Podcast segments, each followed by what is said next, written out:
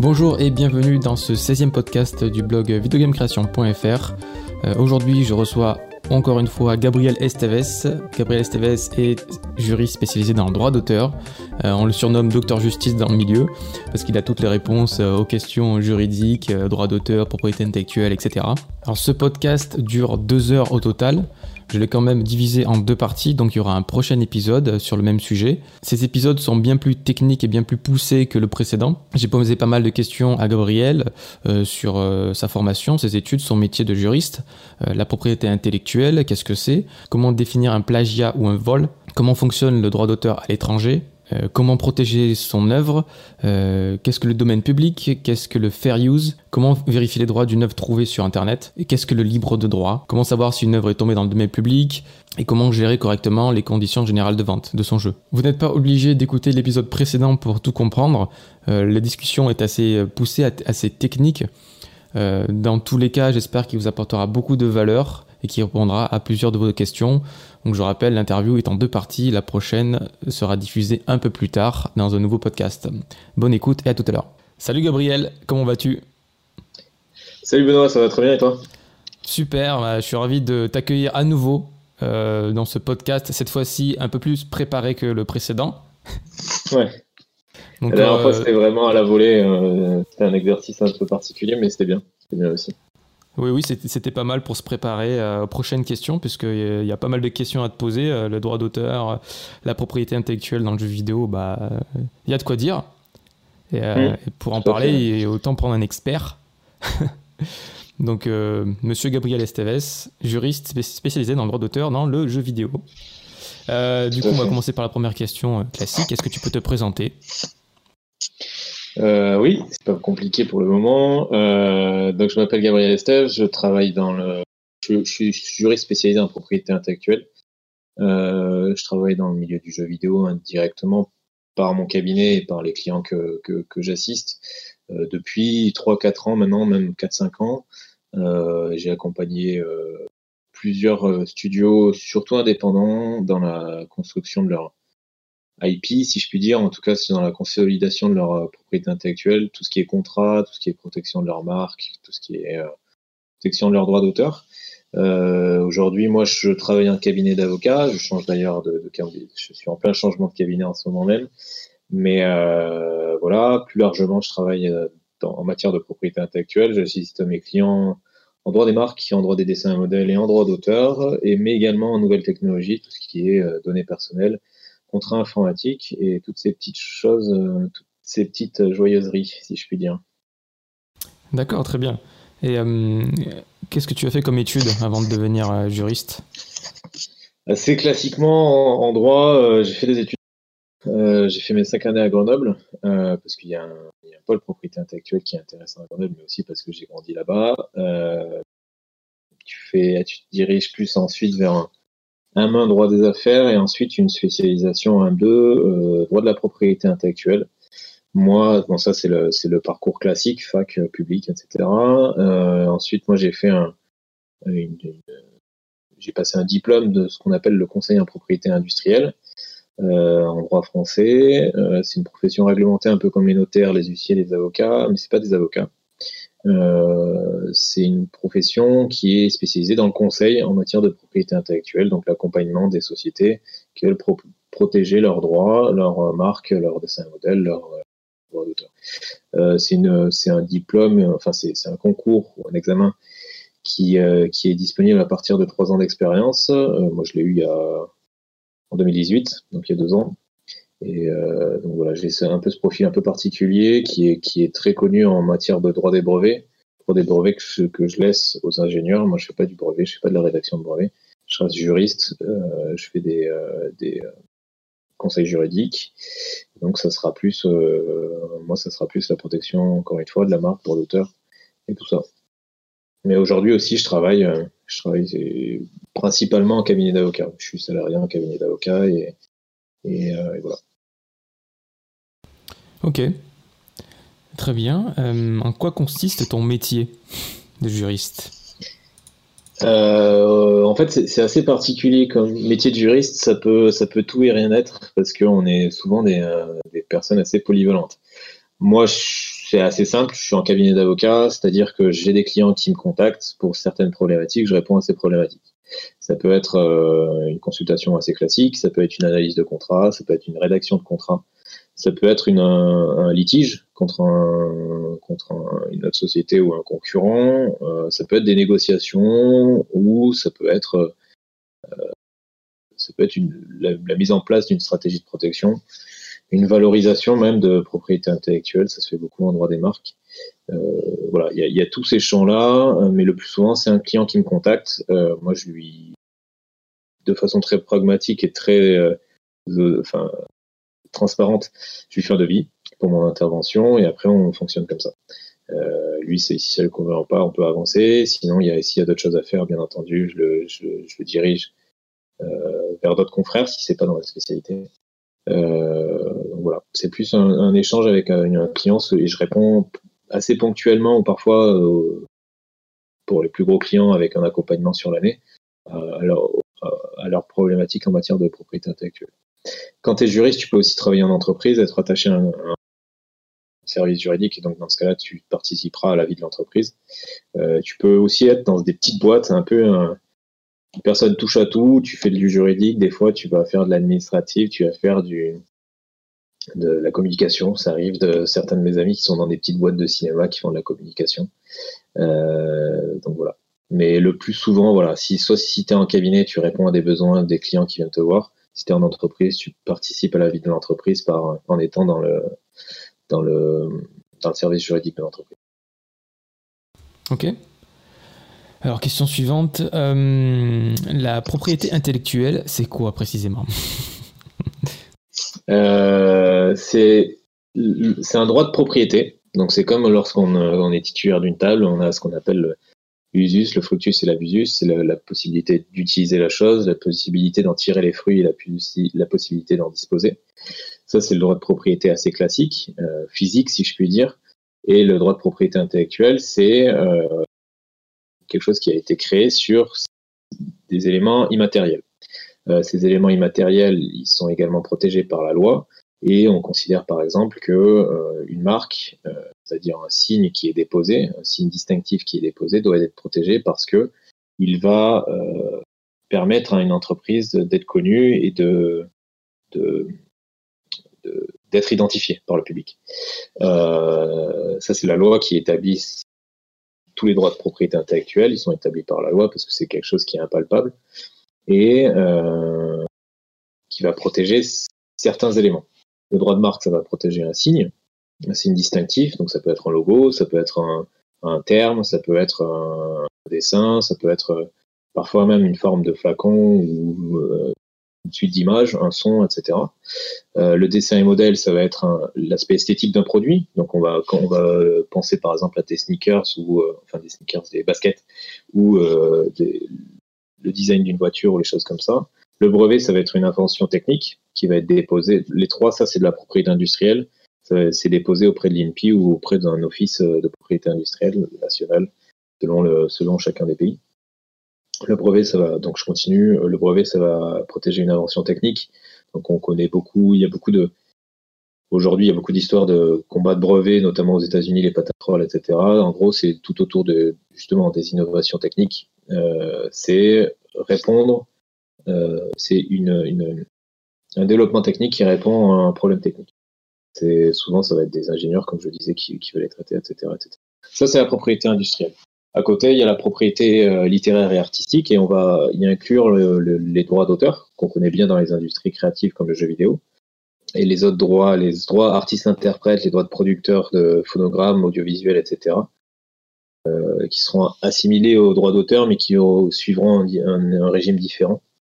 Euh, tout ça, ça va protéger tout ce qui est création artistique, littéraire, comme, comme son nom l'indique, et qui ça va suivre un, régime différent, hein, parce que la propriété, euh, la propriété industrielle va plus suivre un régime de protection par le dépôt, alors que le droit d'auteur va plus suivre un régime de protection du seul fait de la création. Euh, ça, c'est les deux grosses parties euh, de la propriété intellectuelle.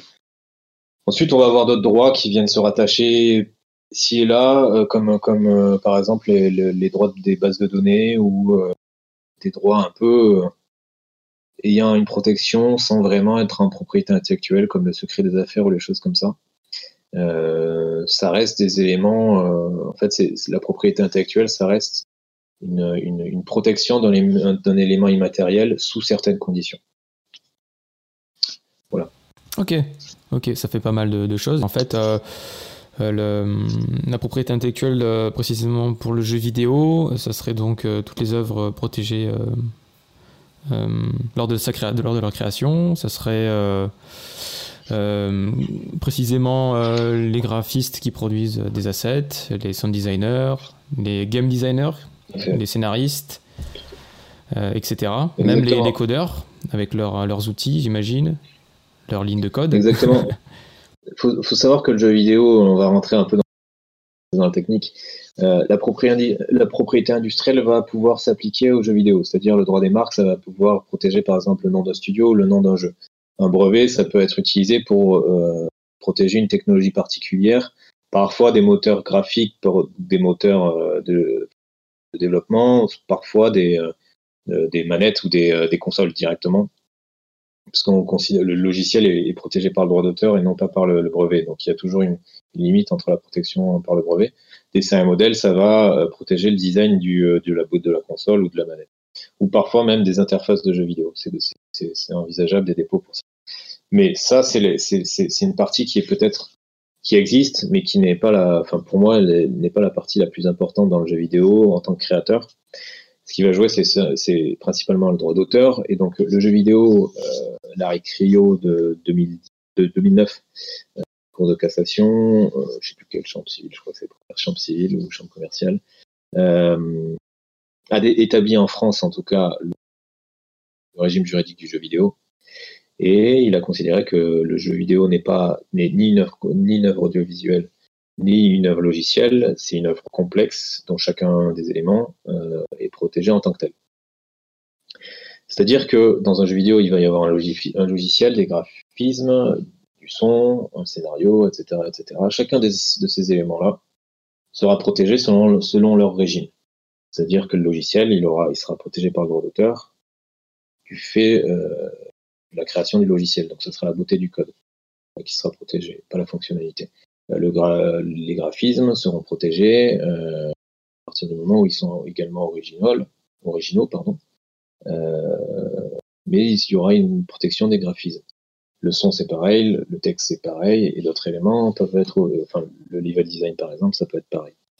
Il y a des, il y a des, il y a des problématiques qui peuvent se rencontrer en game design, game design level design parce que c'est une protection qui, euh, on considère que l'idée de libre parcours. Il en est de même des méthodes, des, euh, formules, des formules mathématiques, scientifiques et du genre. Et le gameplay et le level design peuvent euh, appartenir aux méthodes, aux règles du jeu même. et donc ça, ce n'est pas protégé par le droit d'auteur. Le problème, c'est que dans un jeu vidéo, le droit d'auteur peut également naître de certaines euh, applications graphiques ou certaines euh, mises en forme. Donc, euh, dans ce cas-là, on peut, on peut trouver quand même une protection de nos droits d'auteur. Je rentre un peu dans les détails là, c'est un peu complexe, mais en tout cas, ça sera au cas par cas. C'est ce que je veux dire. L'analyse se fera au cas par cas. Si le game designer a participé d'une certaine façon à la création du jeu, voilà, il pourra, il pourra, il pourra également obtenir des droits d'auteur sur sa partie game design. Donc chacun des éléments est protégé, mais il faut savoir également que le jeu vidéo dans son ensemble est tout dépendra, de la titularité des droits d'auteur, tout dépendra de euh, comment est réalisé la. Le... Il, y a deux, il y a deux choses. Le plus souvent, ça, si c'est une seule personne, euh, elle sera titulaire des droits d'auteur. Ça, il n'y a pas trop de problème. Euh, elle crée le jeu vidéo, le jeu vidéo est original. Donc c'est la condition, la, la, condition de protection du droit d'auteur. En tout cas c'est la condition principale. Il faut qu'elle soit, faut que la création soit originale, qu'elle contienne l'empreinte de la personnalité de son auteur ou l'apport intellectuel propre à son auteur. Ça dépend de la jurisprudence. Et euh, si deux personnes euh, collaborent pour créer un, jeu vidéo, dans ce cas-là, c'est une collaboration si deux artistique. Personnes... Ouais, c'est ça, c'est exactement ça, et c'est une œuvre, ce qu'on appelle une œuvre de collaboration. Euh, c'est, ce sont les œuvres avec plusieurs créateurs suivant plusieurs régimes. C'est-à-dire que euh, si les auteurs sont sur le même plan d'égalité, ils créent de concert l'œuvre, c'est une œuvre de collaboration. Donc chacun est titulaire des droits sur leur rapport à l'œuvre, qui ensuite est l'œuvre originale en, son entier. Euh, donc ils auront chacun leur mot, à, leur mot à dire sur l'exploitation du jeu, sur comment, qu'est-ce qu'on fait, etc., etc. Si c'est ce qu'on appelle une œuvre collective, c'est-à-dire une œuvre qui est euh, créée et publiée sous la direction euh, d'une personne, qu'elle soit physique ou morale, et euh, dont chacun des apports se font dans un ensemble, euh, ce sera une, œuvre collective, et dans ce cas-là, l'ensemble des droits sur le jeu sera automatiquement dévolu à la personne qui va publier et, et exploiter l'œuvre sous son nom.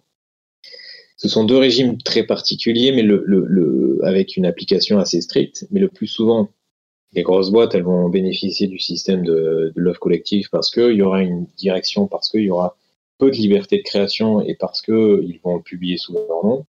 Et les, studios indés, je, je, simplifie vraiment, mais les studios indés, ça sera plus une, création de concert où chacun donne son avis et donc chacun aura son mot à dire sur l'exploitation du jeu. C'est vraiment, euh, là je le, fais d'une manière très simplifiée parce que c'est vraiment au cas par cas. Il faut savoir qu'en droit d'auteur, c'est vraiment une matière qui est ce qu'on appelle in concreto euh, en juridique, c'est-à-dire que c'est analysé au cas par cas. S'il y a une participation, s'il y a un studio de 100 personnes qui fonctionne avec une communication où chacun crée de concerts, etc., ou en tout cas les chefs d'équipe créent de concerts euh, on crée ensemble et chacun donne son avis, ben on pourrait avoir une œuvre de collaboration uniquement avec les chefs d'équipe et avec le, le producteur, euh, malgré qu'il y ait 150 personnes qui fait le jeu. Euh, de la même façon, s'il y a un petit studio où tout est fait par une personne, enfin tout est dirigé par une personne, pardon, et euh, ensuite le, le, jeu est publié sous ce, sous ce nom-là, on peut être dans une, dans une œuvre collaborative, une œuvre collective, pardon. Euh, ça dépend vraiment au cas par cas. C'est vraiment, okay. euh, enfin, c'est assez particulier, mais c'est ouais. un peu une difficulté euh, juridique du droit d'auteur. D'accord. Euh, question suivante. Comment est-ce que tu définirais le, le, fait de voler une idée ou de plagier une idée? Comment est-ce que est une... tu te dis ça c'est du vol, ça c'est du plagiat, ça c'est pas du tout du vol, ou ça c'est du plagiat malin, comme tu dis? Le... En fait, il y, y, a deux. Y a, en droit, euh, le vol, ça a, une, ça a une définition juridique, une définition juridique, pardon. Le plagiat, ça n'existe pas. En propriété intellectuelle, c'est ce qu'on appelle la contrefaçon. La contrefaçon, c'est euh, la reproduction ou l'atteinte à un droit de propriété intellectuelle sans autorisation de son, titulaire. Ça existe en marque, ça existe en, dessin et modèle, ça existe en brevet, ça existe également en droit d'auteur. Euh, le plus souvent, une reproduction d'un jeu sans autorisation, c'est une contrefaçon. Euh, le vol, ça va être ce qu'on appelle la, la définition, c'est une soustraction frauduleuse de la chose d'autrui. Le problème, c'est quand tu copies quelque chose, une personne qui est titulaire de droit et tu ne lui as pas soustrait l'objet. Il est toujours titulaire de l'objet, il peut toujours l'exploiter, il peut toujours l'avoir. Le vol, c'est justement, on, bah, on prend quelque chose à quelqu'un d'autre, euh, sans qu'il y ait, voilà on pourrait avoir des qualifications plus complexes, mais après, on, enfin, voilà, c'est plus dans la recherche juridique après de qualification, etc. Mais le plus souvent, ça sera la contrefaçon. Euh, le plagiat, c'est plus un terme euh, économique, moral, euh, qui est utilisé dans les médias. En fait, c'est pour dire contrefaçon. C'est juste okay. plagiat, ça, ça, ça, va dire euh, bah, copie de quelque chose dont, enfin, que j'ai créé, dont j'ai les droits. D'accord. Surtout dans le numérique, on peut pas trop parler de vol. Ça serait plus une copie dans ce cas-là. Enfin, le, le vol, ça serait ça. vraiment voler des codes sources et les exploiter. Et les... Ouais, c'est ça. Le vol, ça serait voler les codes sources et les supprimer. Ça serait une et sorte les supprimer, de oui. données. C'est ça. Parce que c'est encore une fois, c'est la soustraction de la chose. De des codes sources, quoi. Ok. C'est ça. C'est ça, c'est ça. Okay. Et euh, donc, c'est en ça que ça sera la, enfin, le, la qualification la plus, la plus commune, ça sera la contrefaçon qui est un délit pénal et qui est un délit également civil, c'est-à-dire un délit pénal, on peut porter plainte auprès de, de la police, euh, des forces de l'ordre, euh, pour qu'une une, une, enquête pénale soit ouverte, mais c'est également un délit civil, c'est-à-dire qu'on peut agir nous soi-même pour demander réparation à à, au, à la, personne qui copie votre jeu ou qui copie le, le, votre propriété intellectuelle via un procès civil, c'est-à-dire devant un juge et euh, en disant bah, j'ai une atteinte, j'ai des pertes, c'est-à-dire que euh, bah, j'ai subi un, préjudice, il faut la réparation parce que du fait de la copie, j'ai pas eu l'entière exploitation, ou en tout cas j'ai subi un, dommage du fait du simple fait de la copie. Tout ça, c'est des, choses, voilà, faut, aller voir un, avocat pour faire ça, mais le plus souvent, voilà, ça sera plutôt contrefaçon. Ça c'est le cas le plus simple en France. Après, il y aura d'autres qualifications comme le la concurrence déloyale, la, pardon, la concurrence déloyale, le passing off ou les choses comme ça. Le, après, ça dépend des, ça dépend des, ça dépend des juridictions. Style aux États-Unis, on aura peut-être un, armada un peu plus fourni. Euh, en Chine, ça sera différent, etc. Et en France, ça sera la contrefaçon et la concurrence déloyale. En parlant de, en parlant de ça, concurrence déloyale, c'est juste que contrefaçon, on a une particulière pour les droits de propriété intellectuelle. Concurrence déloyale, ça, sera, ça passera par le droit commun. C'est plus une truc technique juridique, mais c'est deux actions qui peuvent être menées en parallèle. Mais justement, en parlant de ça, euh, au niveau du droit d'auteur à l'étranger, euh, tu parlais euh, des juridictions aux États-Unis, c'était différent forcément de celle de la France. Est-ce que tu as des exemples ou est-ce que tu, tu peux nous expliquer euh, comment ça se passe euh, à l'étranger? En France, euh, on est protégé par la loi française, mais aux États-Unis, à l'étranger, comment ça se passe? En fait, ça dépendra. c'est des questions un peu complexes de, de, possibilités, enfin de d'intérêt à agir et de capacité à agir. En France, tu peux agir quoi qu'il arrive tant que la copie et l'œuvre euh, visent le public français. C'est-à-dire s'il y a un Américain qui euh, vend un jeu en français et qui le vend sur le territoire français, tu peux agir contre lui en France. Euh, tu peux agir contre lui en France pour ce qui est de l'exploitation française. Si tu veux agir contre lui aux États-Unis parce que c'est par exemple le siège de sa société, il va falloir envisager une action donc aux États-Unis directement. Il y a un point positif, c'est qu'en droit d'auteur, du fait de la Convention de Berne, euh, quasiment l'ensemble des pays sur la planète reconnaissent le droit d'auteur. Donc tu vas pouvoir agir. Après, leur juridiction soumet ces actions à certaines conditions. C'est-à-dire, par exemple, aux États-Unis, avec le système de copyright, il est possible que tu doives déposer un droit d'auteur. Euh, si tu es un étranger, normalement, le droit d'auteur, euh, enfin si tu es un Français notamment, parce qu'on a un système qui, est fait sans le dépôt, enfin qui, dont le dépôt est seulement probatoire. Euh, aux États-Unis, tu vas, pouvoir quand même agir sur, la base d'un droit d'auteur, même s'il n'est pas déposé au, copyright. C'est pareil en Chine, c'est un système qui est proche du copyright, avec des dépôts, etc. Pour agir, il est possible d'agir euh, en justice directement après avoir adressé une lettre de mise en demeure. Adresser une lettre de mise en demeure aux États-Unis, il faut prendre un avocat américain c'est le plus simple euh, parce que ça va suivre certaines conditions, ça va suivre une certaine rédaction et euh, faut pas non plus faire des erreurs dans la lettre de mise en demeure qui pourraient vous être préjudiciables. Donc le plus souvent, faut passer, si vous êtes français, sauf si vous connaissez un avocat américain, mais si vous êtes français, vous passez par un avocat français et qui va passer, qui va vous donner, qui, qui a un réseau de correspondants à l'étranger, qui va prendre contact avec un américain et il vous fera la traduction entre guillemets de l'action. Mais une action reste possible. Euh, les coûts sont, c'est pas les mêmes coûts du tout euh, en France et euh, aux États-Unis parce que les frais de justice aux États-Unis c'est facilement x10, x100. J'exagère un peu avec x100, mais c'est facilement x6. et les, dommages et intérêts, c'est pareil. Mais bon, c'est plus difficile. Hein. c'est quand même ça, ça représente un certain coût. Mais une action reste possible. une action reste possible. la, problématique, parce que encore une fois, il y, a, ce traité qui s'appelle la Convention de Berne, dont quasiment l'ensemble des États sont, signataires et donc qui permet de faire reconnaître ton droit d'auteur sur une œuvre. La problématique ensuite, ça sera de prouver que tu en es l'auteur, de prouver que ton jeu est sorti avant et de prouver qu'il y a bien une atteinte à ton jeu. Si c'est une copie intelligente, on n'a pas encore parlé, mais si par exemple, euh, je me souviens des Flappy Bird à l'époque où il y avait eu 50 copies intelligentes de Flappy Bird. Euh, il est parfois difficile d'agir parce qu'en réalité, ce qui est protégé n'est pas recopié. Et en fait, ce qui est copier, c'est simplement le concept du jeu. Et le concept, comme une formule mathématique, comme euh, euh, des règles du jeu, etc., c'est pas protégeable. C'est uniquement la mise en forme qui va être protégée. Et donc la difficulté, c'est de faire reconnaître l'originalité de son œuvre euh, à l'étranger pour pouvoir agir et l'existence d'une atteinte. Il y a d'autres méthodes qui peuvent être, qui passent par la négociation, qu'il faut pas mettre de côté non plus. C'est-à-dire qu'une action en justice directement, ça, peut, peut être efficace et ça peut faire peur à la partie adverse. Mais parfois, envoyer une lettre de mise en demeure de la français, agir sur les intermédiaires techniques, c'est-à-dire les plateformes de vente, les choses comme ça, pour demander le retrait et commencer un peu à mettre la pression sans faire un procès, ça peut, ça peut aussi euh, avoir des résultats. Ok, intéressant. Donc si jamais votre jeu est copié, euh, qu'il se retrouve sur euh, Steam, euh, l'App Store, Google Play, autant contacter directement ces plateformes. Essayer de prouver que, que cette application porte préjudice. Quoi.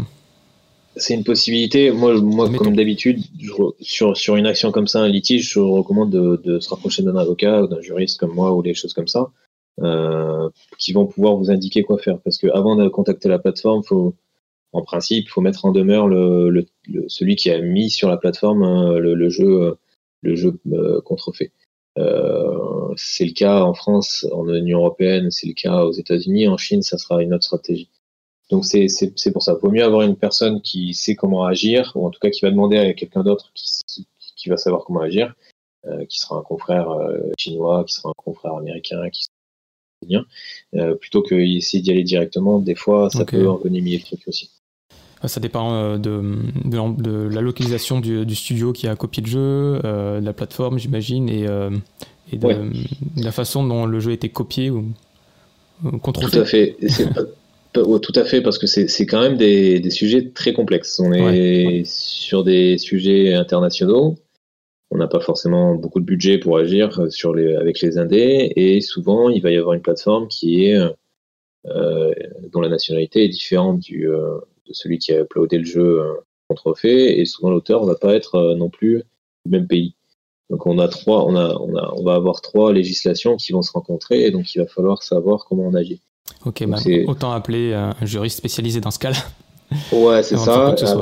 Après, un premier, un premier contact peut toujours aussi être euh, une bonne chose. Un premier contact avec celui qui a uploadé, ça peut parfois, quand c'est une, une, personne qui le fait de mauvaise foi, ça marche jamais.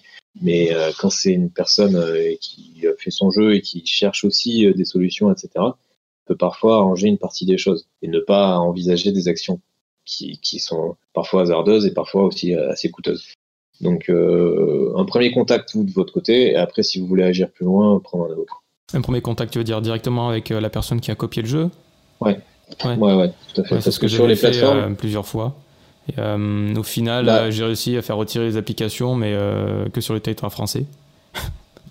c'est déjà ça, mais bah, bon. déjà, c'est c'est déjà une première chose. Après, voilà, si vous voulez, si, par exemple, si tu veux agir plus largement sur l'ensemble du monde, bah là, faut, ouais, faut, faut une personne, faut un juriste qui, qui, va accompagner. Quoi. Ok, très bien. question suivante. Est-ce que tu peux nous parler du domaine public? Qu'est-ce que le domaine public? Est-ce qu'on peut euh, exploiter euh, toutes les œuvres qui sont tombées dans le domaine public en tant que développeur de jeux vidéo? Oui. Ouais, ouais. en fait, ce, domaine public, c'est quelque chose qui est, euh, c'est le, revers de la protection. C'est-à-dire que on considère que la protection, c'est un archipel dans un océan de, de, liberté. normalement, la, la protection, c'est l'exception et le reste, c'est la liberté problème, c'est qu'aujourd'hui, on protège de plus en plus, donc euh, l'archipel commence à être vraiment, vraiment développé. Mais euh, le, domaine public, c'est euh, là où vont les œuvres, si je puis dire, lorsque la protection est finie. C'est-à-dire lorsque le droit d'auteur en France, en tout cas, lorsque une œuvre a été créée depuis plus de 70 ans après la mort de son auteur, on considère qu'elle tombe ou elle s'élève dans des écoles euh, dans le domaine public et donc euh, on peut librement l'exploiter. Librement l'exploiter, ça veut dire euh, pouvoir la reproduire et pouvoir l'éditer comme on le souhaite. Il faut savoir qu'il y a des limites au domaine public qui sont des limites qui sont inhérentes au droit d'auteur. Là, je vais rester sur le droit d'auteur parce que le domaine public, c'est plus le droit d'auteur. En tout cas, il y a plus de conséquences dans le droit C'est-à-dire que typiquement, les droits moraux d'un auteur, euh, on, aurait pu commencer par là, mais il y a deux parties dans un droit d'auteur, c'est-à-dire il y a les droits patrimoniaux qui sont les droits d'exploitation permettre reproduire, de représenter, d'adapter le jeu, reproduire commercialement, commercialement et adaptativement. et les droits moraux qui sont les droits inhérents à l'auteur, qui lui donnent, du fait de sa création et du fait de sa paternité, entre guillemets, c'est un droit moral, mais du fait de son, que ce soit lui l'auteur du, de la création, certains droits spécifiques avec un régime spécifique. Ces régime spécifique, c'est que les droits sont imprescriptibles, pardon. Euh, ils, ne sont pas soumis à une durée. Donc ils existent toujours, ces droits moraux. Ça va être le droit de respect de l'œuvre, le droit de paternité, le droit de retrait et de repentir, et le droit de divulgation. Chacun suit un régime particulier, mais par exemple, on peut pas faire n'importe quoi avec un Tintin. On peut pas faire des, euh, une série pornographique. Je le dis parce que c'est des cas euh, qui existent. Euh, Tintin, lorsque euh, là, les, œuvres de Tintin commencent à tomber dans le domaine public, donc normalement on peut les éditer librement, mais on peut pas faire n'importe quoi, c'est-à-dire on peut pas faire une, création à la base de ce personnage-là qui va détourner l'intention de l'auteur, qui va porter atteinte au respect au respect de l'œuvre. De la même façon, on ne pourra pas dire moi je suis l'auteur de Tintin, parce qu'il y a un droit de paternité qui continuera à exister, malgré la fin des droits d'auteur, de la partie patrimoniale des droits d'auteur. Euh, mais bon, au bout de 70 ans après la mort d'un auteur, euh, on va pouvoir exploiter librement, et c'est-à-dire on va pouvoir, dans la mesure euh, autorisée par le respect de l'œuvre, par le droit de respect de l'œuvre, aussi adapter l'œuvre, c'est-à-dire on, va pouvoir faire des, des, films avec des, bases de bouquins ou des choses comme ça. les films La guerre des boutons, je crois qu'il y a eu deux films qui étaient sortis à l'époque coup sur coup sur la guerre des ça, boutons. Au même moment quasiment. Voilà, c'est simplement que le droit d'auteur est arrivé à... L'œuvre est, tombée dans le domaine public. Le livre original, les droits sur le livre original euh, sont tombés dans le domaine public. Donc euh, les deux, deux producteurs sont arrivés, ont fait un film avec. Et c'est typiquement ça c'est typiquement, eux, ils ont le droit de le faire parce que euh, l'œuvre euh, euh, n'est plus protégée par un droit d'auteur. Et on n'a plus non plus à demander l'autorisation de l'auteur et, aussi rémunérer l'auteur pour exploiter ses œuvres. Il y a une chose, c'est que ça, ça va s'appliquer sur les œuvres plus anciennes et donc des supports plus anciens. Dans le jeu vidéo, ça n'existe pas encore. Non. parce que le problème, enfin, le, le, jeu vidéo, ça reste une, un, média qui est jeune, qui date des années 70, 60, euh, voilà, si, si, on tire un peu, quoi. Euh, mais euh, donc 60, ça fait, on rajoute 70 ans. Il suffit que, enfin, c'est 2030. On fait, on fait le calcul, on sera plus là pour exploiter. ouais, les on sera, mais dans qui sont tombés dans le domaine public. ouais, ça, ça, va pas trop concerner. Ça va être plus les, adaptations de livres, les adaptations de films, les adaptations comme ça, qui là vont pouvoir jouer dans le domaine du jeu vidéo des œuvres qui sont parfois plus Mais il y, a même, il y a même des jeux vidéo qui, euh, qui sont mises euh, dans le domaine public. Enfin, quand je dis mises, ça veut dire plutôt euh, que les auteurs ont délibérément cédé leurs leur droits. Je ne sais pas si on peut dire ça comme ça. Mais en fait, c'est pas vraiment ça. C'est que le domaine public, c'est vraiment l'expiration des droits d'auteur. C'est l'expiration de la protection. là, on va parler de licence libre. Licence libre. C'est-à-dire que les auteurs vont choisir d'exploiter le jeu et de donner le, le, jeu en exploitation, ou en tout cas de, mettre à disposition le jeu sous certaines conditions. C'est-à-dire que même si c'est sous licence libre, euh, si tu dis euh, ce jeu qui est sous licence libre, bah, c'est moi qui l'ai fait, l'auteur il va dire non, non, euh, moi c'est moi qui l'ai fait, mais c'est juste que moi je te permets de l'exploiter librement. Et en fait, les licences libres, il y en a beaucoup, mais vraiment beaucoup, beaucoup, beaucoup. On connaît les Creative Commons, on connaît la licence GNU par exemple, ou on connaît euh, des, licences qui sont plus, un peu plus connues. Il y en a vraiment beaucoup avec un régime juridique différent à chaque fois parce que ce n'est que, en fait, les licences libres juridiquement, c'est je suis titulaire des droits donc je peux en faire ce que je veux. Et donc je peux aussi le mettre à disposition si j'ai envie. Mais euh, le mettre à disposition, c'est aussi sous mes conditions. C'est pour ça que typiquement dans les Creative Commons, on va avoir différentes possibilités d'utilisation. De, on va pouvoir commercialiser le jeu, mais sans adaptation, sans modification. On va pouvoir utiliser le jeu euh, pour d'autres jeux, faire des modifications sur le jeu, mais ne pas euh, commercialiser ce qui a été repris. Des choses comme ça. Donc là, on est encore dans une expression du droit d'auteur, mais c'est une, expression qui va être libre, qui va, qui va permettre de, voilà, sous les conditions données par l'auteur, de faire des choses avec ce, ce, ce, matériel de base là. Euh, voilà, c'est en fait le, domaine public, c'est la licence libre dans les conditions données par l'auteur encore une fois, c'est ce qui va permettre aussi d'exploiter des œuvres, avoir un, un, une base de création, parce qu'on considère que l'art ça, ça vient pas de n'importe où, ça vient de il y a des filiations dans l'art, etc. Et le jeu vidéo c'est la même chose. Euh, ça va être une base de création qui est libre et qui peut être utilisée librement.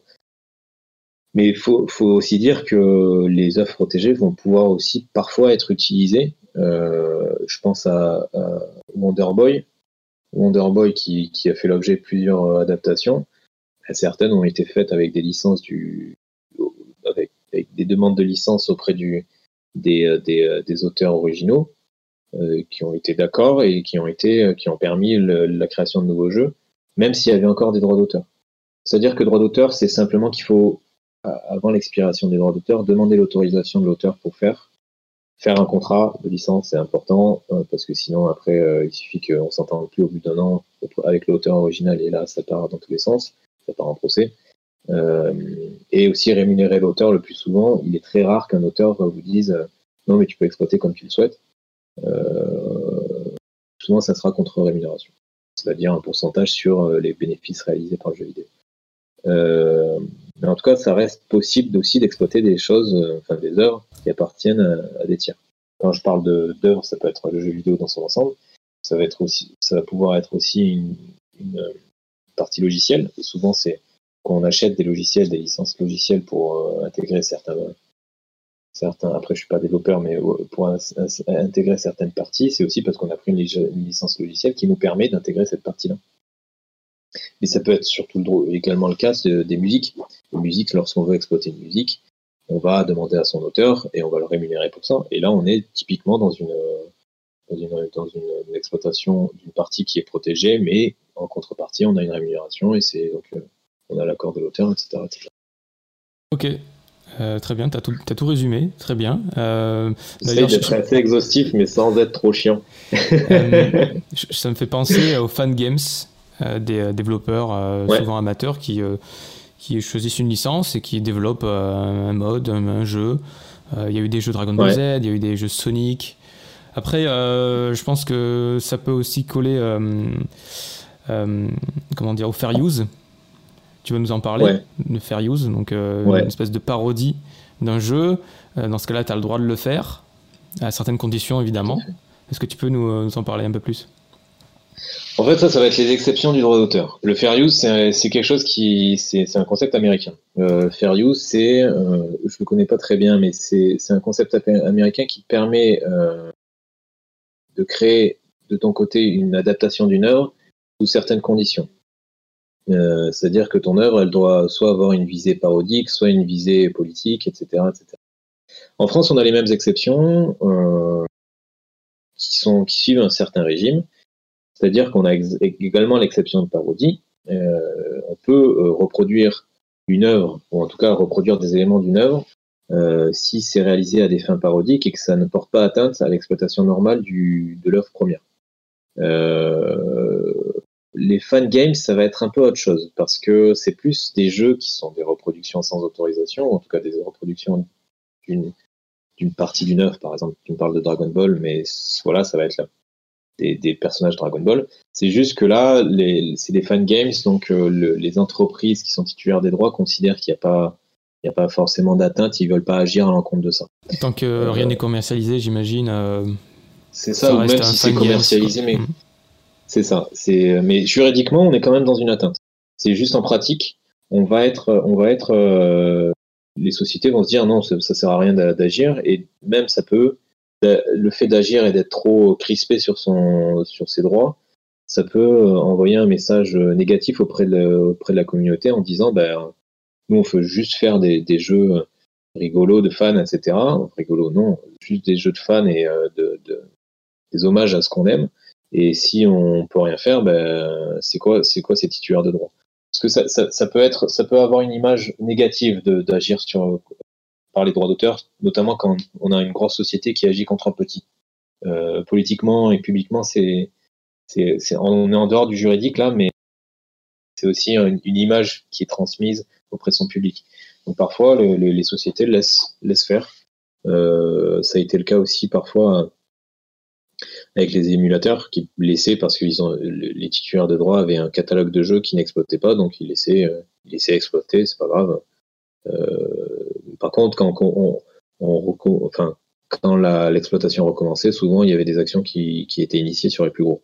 Euh, Nintendo a commencé à, revendre ses jeux en WiiWare, en, en dématérialisé, c'est comme par hasard le moment où ils ont commencé à faire des procès sur les émulations. Donc c'est aussi une stratégie d'entreprise qui le juridique va s'intégrer dans cette stratégie d'entreprise. Je, suis en train de, dériver un peu. Je reviens sur le fair use. En fait, il y, a certaines exceptions dans le droit français. Ça va être la parodie, ça va être euh, l'information aussi. Euh, c'est une des exceptions. Euh, dans, des conditions très spécifiques et analysées de façon restrictive. Ça peut être aussi le cercle de famille. Si on fait un fan game et qu'on le diffuse pas et qu'on le fait auprès de, auprès de uniquement de sa famille, il y a peu d'intérêt, mais souvent même à l'école, ça se fait aussi. Si on le fait uniquement dans sa classe d'école et qu'on ne va pas le diffuser ensuite, bah on a le droit de le faire. Juridiquement, on va pas pouvoir, enfin, le titulaire de droit va pas pouvoir contester ces éléments-là.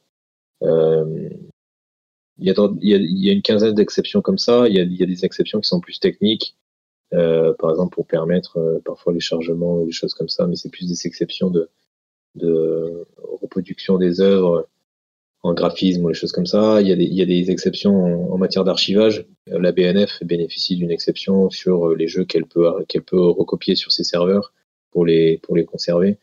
Des exceptions également pédagogiques, la possibilité d'utiliser dans des cours ou dans certaines parties d'œuvre sans que ça soit, contesté.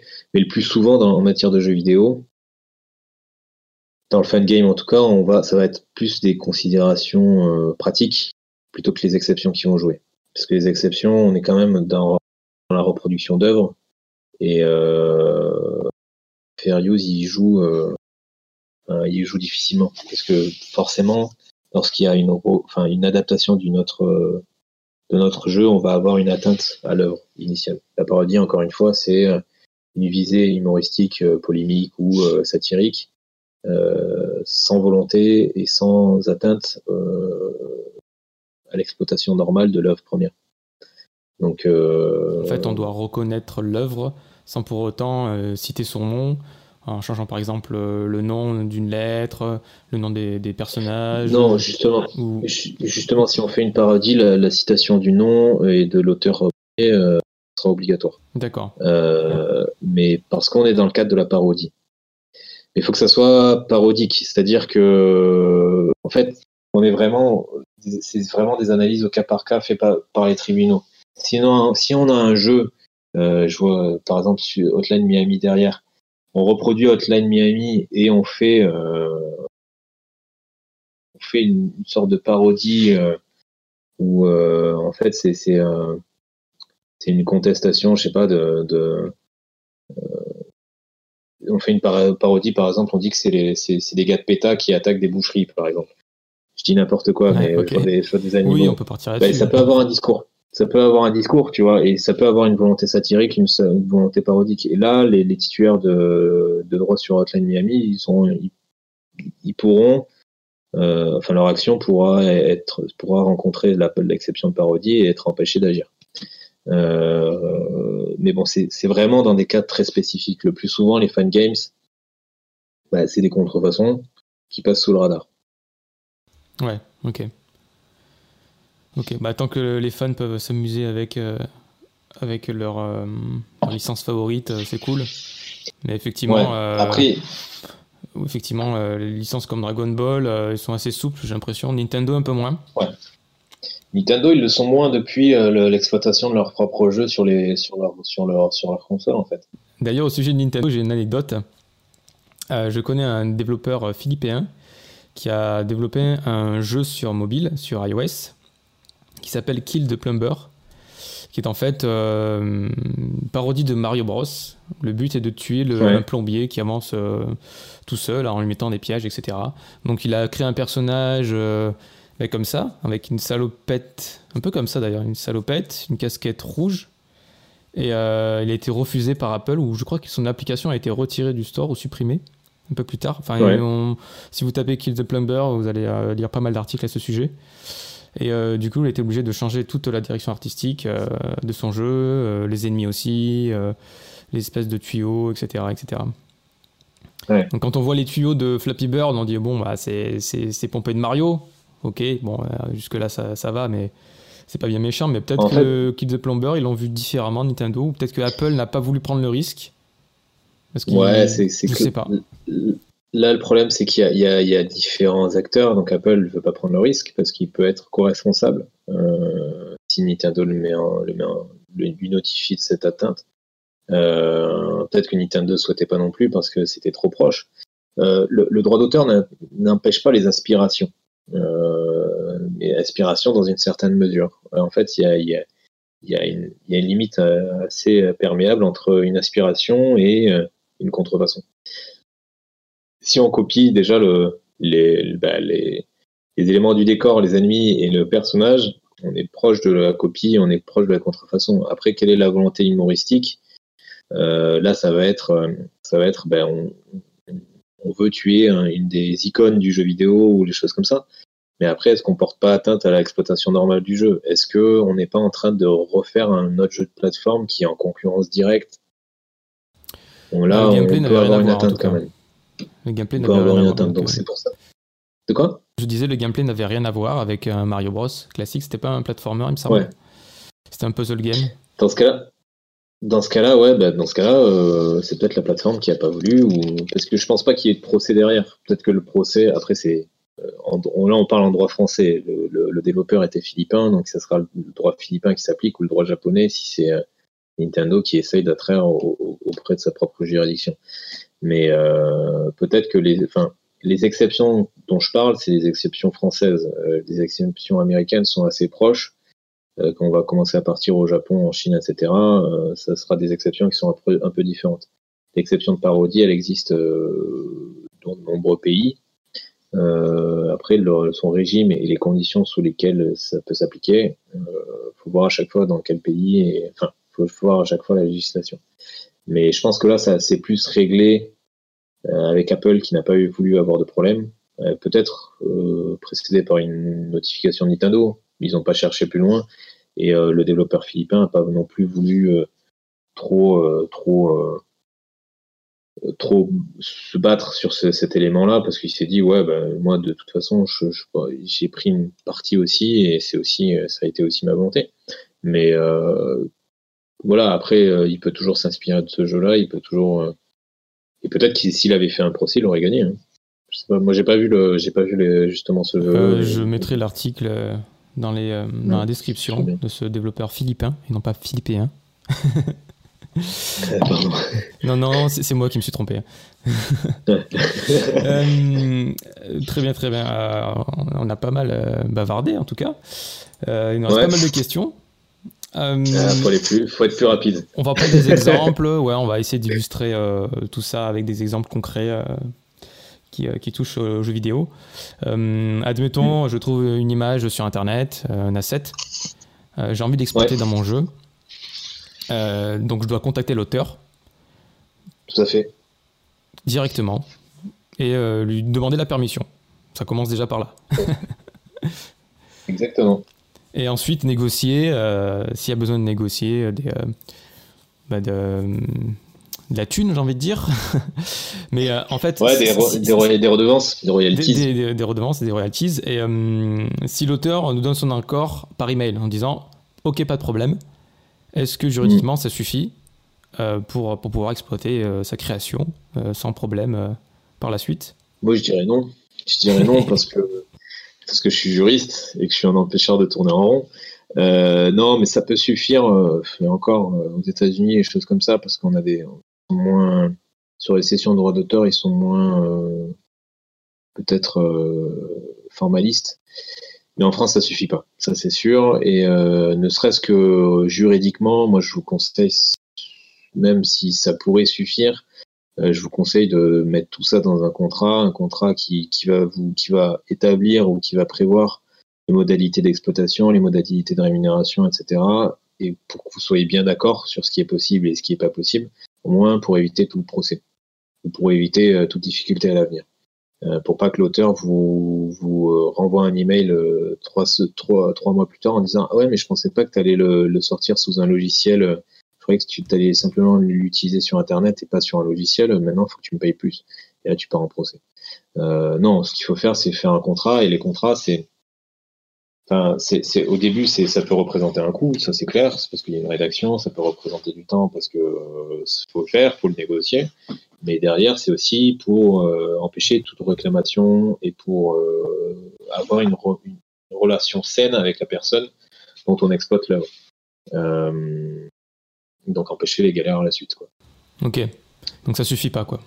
Clairement, ça euh, juridiquement, ça ne suffit après, pas. Après, il y a, y a, des euh, souvent euh, quand on parle d'assets de graphisme, parfois, enfin, j'aime pas ça parce que derrière il y a des auteurs et les auteurs créent. Donc, il faut aller voir des auteurs qui créent. Il faut commander des choses chez eux. Moi, je, je connais beaucoup de sound, enfin, je connais quelques sound designers faut aller voir les sound designers, faut pas les prendre dans des, dans des banques de sons ou des choses comme ça, parce que le, sound design, c'est quelque chose qui, ouais, c'est vrai, c'est quelque chose d'important dans un jeu vidéo, euh, qui fait partie de l'univers autant que le, visuel.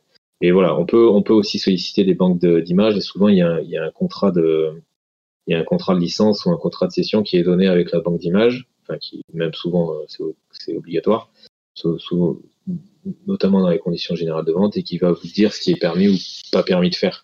Donc si ce qui est permis c'est euh, l'exploitation dans un jeu, vous pouvez l'utiliser aussi comme ça, ça sera le contrat. Euh, si vous voulez avoir quelque chose de plus euh, spécifique, de, enfin, de plus adapté à votre jeu ou de plus adapté à vous, bah, vous pouvez contacter l'auteur. Ok. Hmm. Mais ouais, le plus souvent, il faut un contrat, il faut quelque chose de faut un papier qui vous permet. D'accord. Euh, qui va bien cadré après et puis euh, ça évite euh, les soucis. on ne sait jamais, surtout si le, jeu a du succès par la suite. Exactement. Comment savoir si une œuvre est tombée dans le domaine public? Faut voir, faut vérifier l'auteur, s'il est toujours vivant ou pas. S'il est toujours vivant, c'est qu'elle est pas. Allô? Ah bah c'est bon. le plus souvent, ça va être, ça va être Wikipédia. Wikipédia, c'est bien pour ça, euh, mais ça marche pas toujours. J'ai après lu une base de données euh, quelque part ou un site, un site internet qui recensait tout ça. Euh, je sais pas si c'était l'INA, enfin je sais plus. un site d'archives, bref. L'INA qui fait beaucoup audiovisuel, mais qui fait, je crois, qu'il commence à faire jeux vidéo aussi, tout ce qui est multimédia. Oui, d'ailleurs, il y a un département spécialisé dans les jeux vidéo qui, qui milite pour la sauvegarde du patrimoine. Tout donc des jeux vidéo. Tout à fait, la, à la BNF également, la Bibliothèque nationale de France, qui font ça. Et souvent, euh, pour avoir euh, des informations sur les auteurs, je pense que la BNF, ça peut être aussi un truc. Euh, il faut aller voir dans les centres d'archives, quoi. Si vraiment on n'a pas ça sur Internet, il faut aller voir dans les centres d'archives, essayer de contacter la personne ou les ayants droit. Mais après, voilà, il y a cet élément-là. Il y a un autre élément si euh, le jeu est exploité par des éditeurs euh, qui peuvent également être titulaires, euh, qui peuvent être également titulaires des droits, ou le jeu ou d'autres éléments, par exemple éditeurs de livres qui peuvent être titulaires des droits sur le livre. Bah, il faut contacter aussi l'éditeur pour savoir savoir si, enfin, faut pas contacter l'éditeur, mais il faut se renseigner, par exemple, pour un livre, ça, dépendra de chacun. Pour un livre, il va falloir se renseigner sur la première édition. Parce que si c'est une œuvre collective, euh, ça va être la publication de l'œuvre qui va jouer. Si c'est une œuvre qui est faite par un seul auteur, ça va être les 70 ans après la mort de l'auteur, quoi qu'il arrive.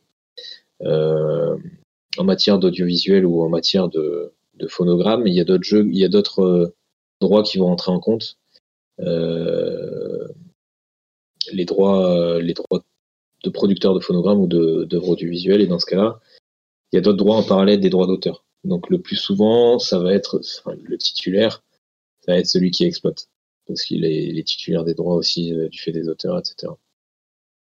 C'est assez, ça peut être assez compliqué. Le, mieux, c'est de prendre une personne qui s'y connaît et qui va contacter ces gens-là, euh, ou d'essayer de contacter l'auteur directement. Ok.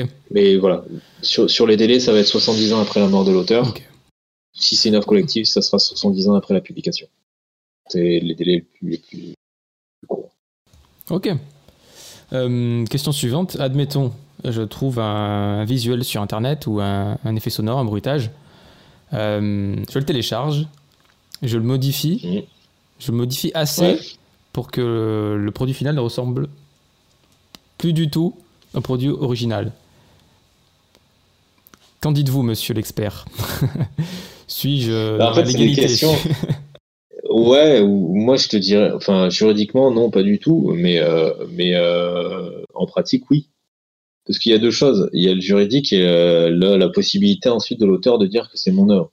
Si tu le changes complètement, si tu le dénatures complètement, etc., etc., et qu'il n'y a plus aucune possibilité de reconnaître l'œuvre initiale, bah, c'est tout à fait une autre œuvre à partir d'un certain matériel. mais l'œuvre initiale, tu peux tu peux plus la reconnaître, tu peux plus dire bah, c'est moi, c'est par exemple sur un son. Après le son faut faut qu'il soit suffisamment lent pour être protégé au titre du, droit d'auteur ou en tout cas suffisamment original. Si c'est juste un son comme ça qui dure deux secondes et que tu, tu retravailles etc, il y aura pas de droit d'auteur donc tu pourras le faire librement. Euh, mais euh, si tu le travailles, enfin si tu le changes tellement que l'œuvre première est, n'est plus reconnaissable, comment l'auteur va, va, prouver que c'est une atteinte à sa création? Il va pas pouvoir. Voilà, mais après ça, c'est en pratique. Juridiquement, tu n'as pas le droit de le faire si c'est protégé au titre du droit d'auteur, parce que tu prends une œuvre qui est protégée et tu la modifies. Et tu la modifies ensuite pour la publier. Parce que si tu la modifies simplement pour, euh, pour la garder toi de ton côté et te dire, ouais, ben, j'ai réussi à la modifier, c'est bien ce que j'ai fait, tu restes dans la type d'exception du, du, cercle familial. Après, tu as d'autres atteintes enfin, au droit d'adaptation, au respect de l'œuvre, etc. Mais ça, c'est des, choses qui, sont difficilement préhensibles par le, par le droit d'auteur. Parce qu'en fait, en pratique, si tu as tellement changé comme tu le dis, bah, y a, tu peux pas agir pour le défendre. Et juridiquement, tu peux pas le défendre. C'est un peu un truc. Euh, là, on pousse, en fait, on pousse le, le, le, le juridique à leur extrême. Et on dit qu'en fait, ouais, ça, en, théorie, je peux pas le faire, mais qui va agir sur ce genre de choses-là? Personne. D'ailleurs, il y avait autre chose qui, euh, qui me fait penser à, à tout ça, c'est euh, le site euh, this, person doesn't exist.com. C'est un site qui génère euh, aléatoirement des visages créés par une intelligence artificielle. Je sais pas si tu connais. Oui, je connais.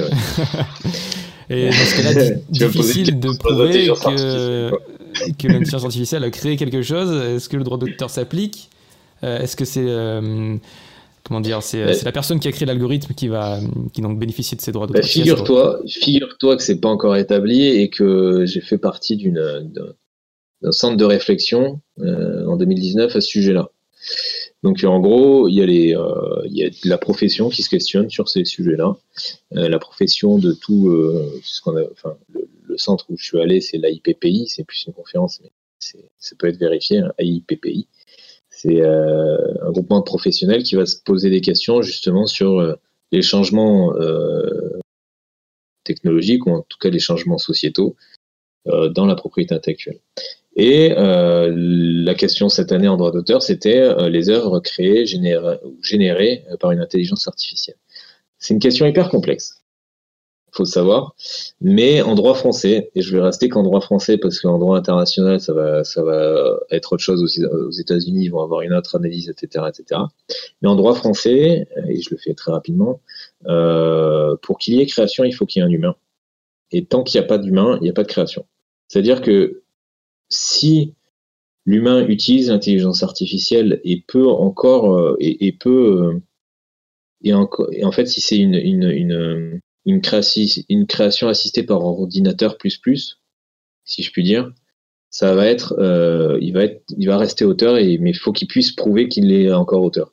Si euh, l'intelligence artificielle devient complètement autonome sur cette création, complètement autonome, c'est difficile à dire pour une intelligence artificielle parce que ça passe, se passe pas comme ça.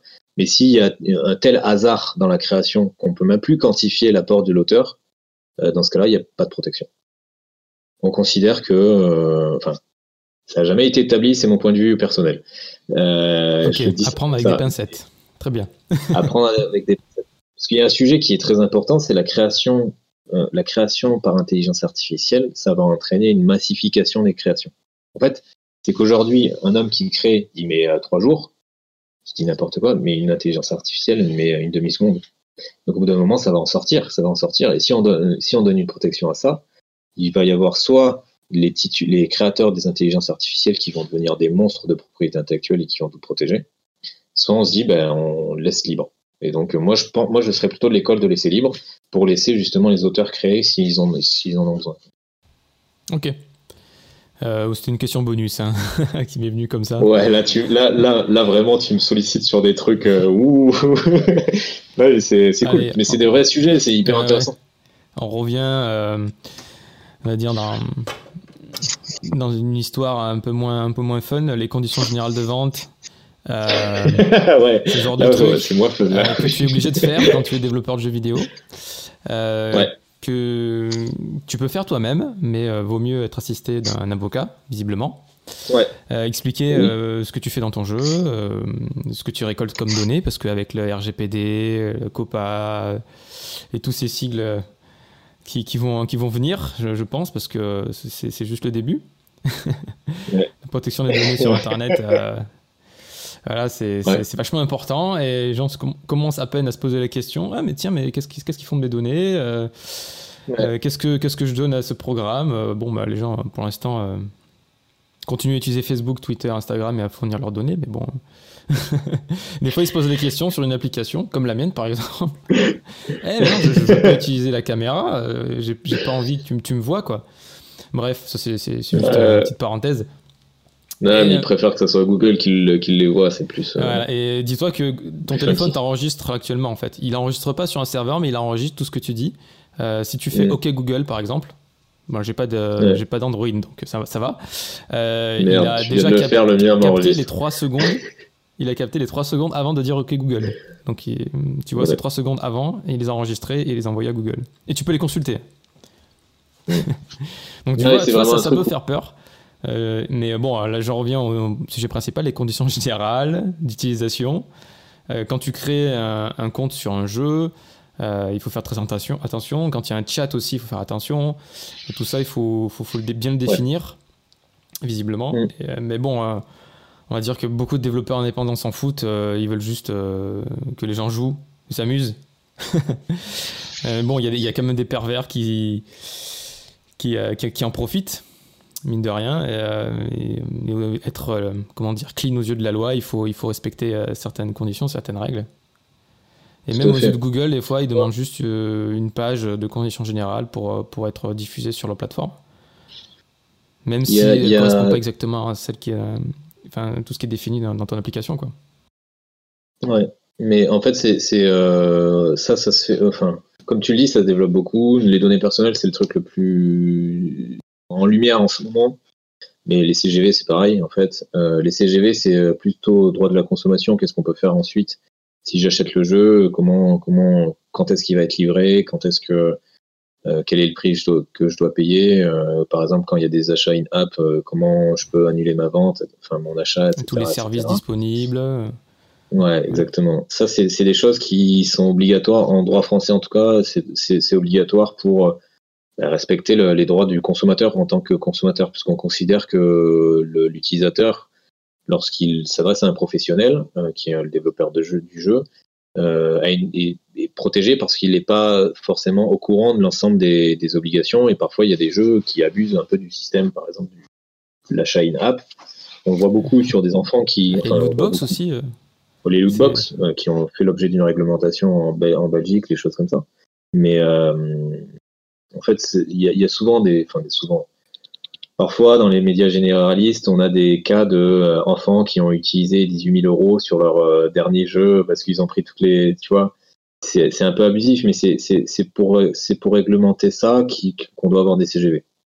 C'est pour réglementer la possibilité de, bah, de, de retrait, la possibilité de remboursement, la possibilité de le- les obligations d'avoir 18 ans pour utiliser ce genre de service-là, qu'il faut des CGV. C'est simplement dire que bah, vous avez un jeu, c'est pas, euh, c'est- déjà vous utilisez mon œuvre, donc ça, je vous donne une licence d'exploitation pour utiliser mon œuvre.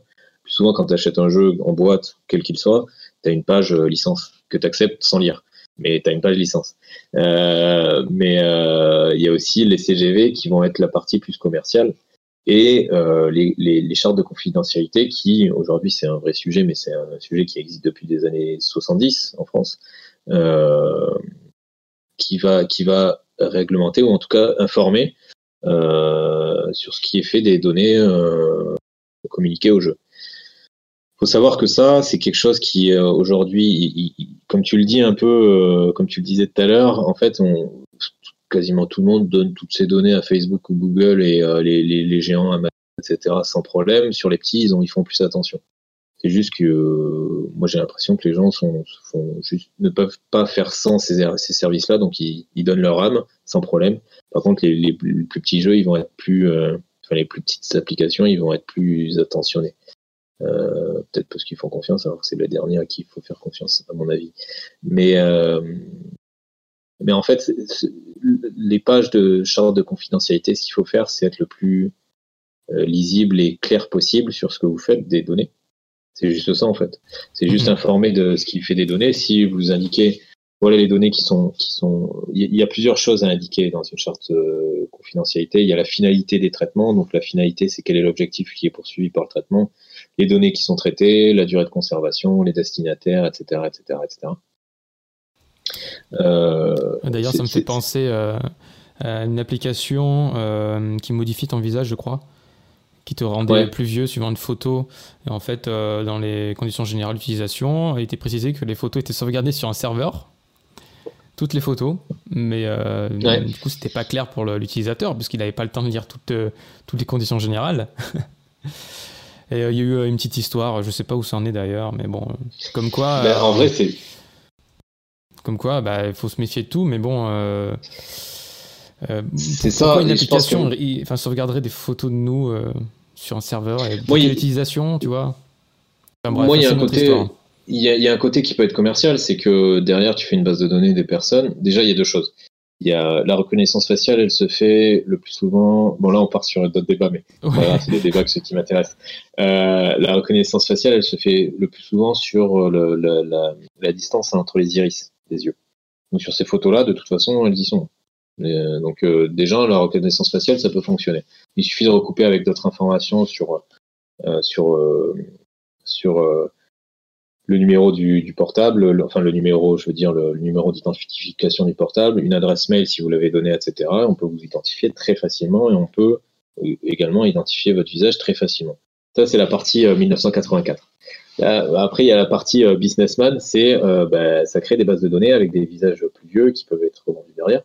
Si une personne a besoin d'un visage vieux pour sa pub, et que tu as accepté de donner, euh, enfin, tu as accepté l'exploitation des, des, photos qui sont réalisées par cette application. Peut-être qu'un jour tu verras ta photo vieillie par cette application sur une publicité. Ok, ok, j'avais pas pensé à ça. c'est en fait euh, au niveau business, ah ça peut être intéressant. Aussi. Et voilà, mais quand je parle de la partie 1984, ça peut aussi intéresser certaines personnes qui font du, de la surveillance, des choses comme ça. Ah là là. Euh, tu quand, quand tu vas. Vas-y. voilà.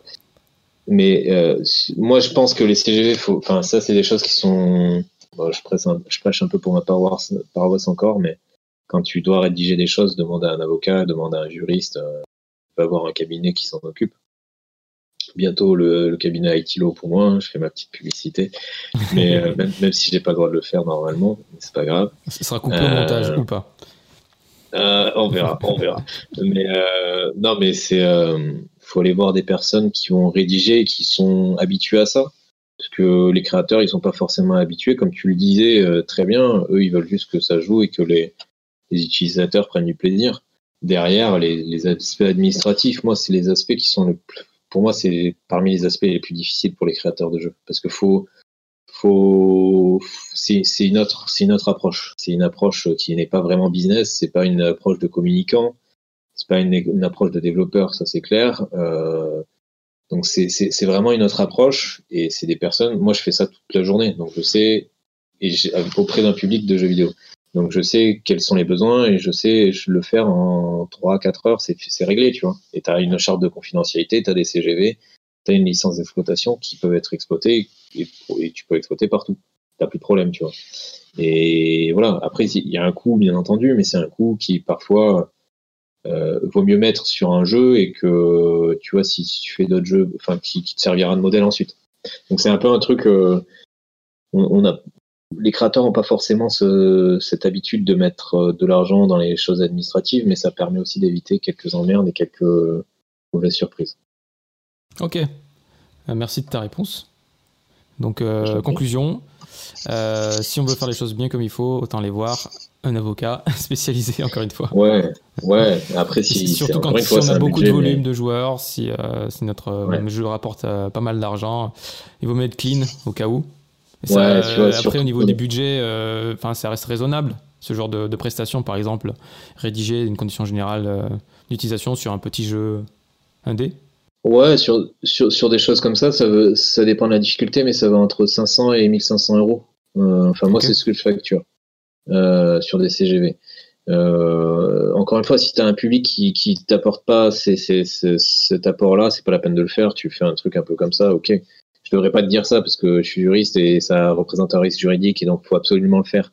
Et au bout d'un moment, euh, voilà, il y a, aussi des aspects pratiques qui rentrent en jeu, quoi. Euh, charte données personnelles, c'est pareil c'est plus après ça sera plus une mise en conformité en matière de, données personnelles. Donc ça c'est un truc plus global, mais euh, les coûts euh, sont pas très différents, sauf si c'est une grosse boîte qui, qui, qui, prend beaucoup de données euh, en Turquie, en, en Turquie, en, Chine et au Brésil où tu n'as pas une bonne protection des données personnelles et donc il va falloir faire des démarches particulières. Euh, ça va pas, ça va pas dépasser les, enfin je sais pas, ça va être entre 500 et 1500, 3000 euros. Voilà, si... Et si tu as un gros public, normalement, tu as une entrée d'argent qui te permet d'y répondre. Voilà, c'est la fin de ce podcast. La suite au prochain épisode. Euh, dans ce prochain épisode, on va parler euh, des freelances, euh, les sessions de droit entre, entre collaborateurs d'une même équipe de jeux vidéo. Est-ce que les youtubeurs, les streamers ont le droit d'utiliser les créations des développeurs de jeux vidéo pour monétiser leur contenu? Je vais aussi dévoiler les dessous euh, des jeux web à l'époque, comment est-ce que les, gens arrivaient à voler des jeux pour les diffuser sur leur site internet et euh, gagner de l'argent avec? Il y aura bien entendu les conseils de Gabriel pour euh, protéger un maximum son œuvre et aussi son patrimoine, sa personne, quand on signe des contrats avec des éditeurs de jeux vidéo. Si vous avez aimé ce contenu, n'hésitez pas à mettre un pouce bleu, à partager cette vidéo, à mettre des commentaires si vous avez des suggestions. Et bien sûr, si vous voulez réussir la création de votre propre jeu vidéo, je vous invite à télécharger mon ebook gratuit qui s'appelle Game Concept, le guide pour bien démarrer la création de son jeu vidéo. J'ai reçu cette semaine un email me demandant euh, où est-ce qu'on fait des dons, euh, est-ce que tu as un Utip ou un Tipeee? Alors effectivement j'en ai, euh, je ne communique pas beaucoup dessus. Donc si vous voulez m'aider financièrement à produire du contenu gratuit sur YouTube et sur mon blog, n'hésitez pas à aller faire un petit don ou à regarder une vidéo publicitaire. ça me permettra bah, de rembourser les frais d'hébergement, le temps passé, le matériel à acheter pour, euh, faire ce, ce, genre de contenu. Et enfin, pour terminer, j'ai lancé il y a quelques temps euh, un programme de coaching personnalisé qui permet donc aux développeurs de me poser toutes les questions qu'ils veulent à propos de la création de jeux vidéo. Voilà, j'en ai terminé. Euh, je vous dis au prochain épisode. Bon dev et à bientôt sur videogamecreation.fr. Salut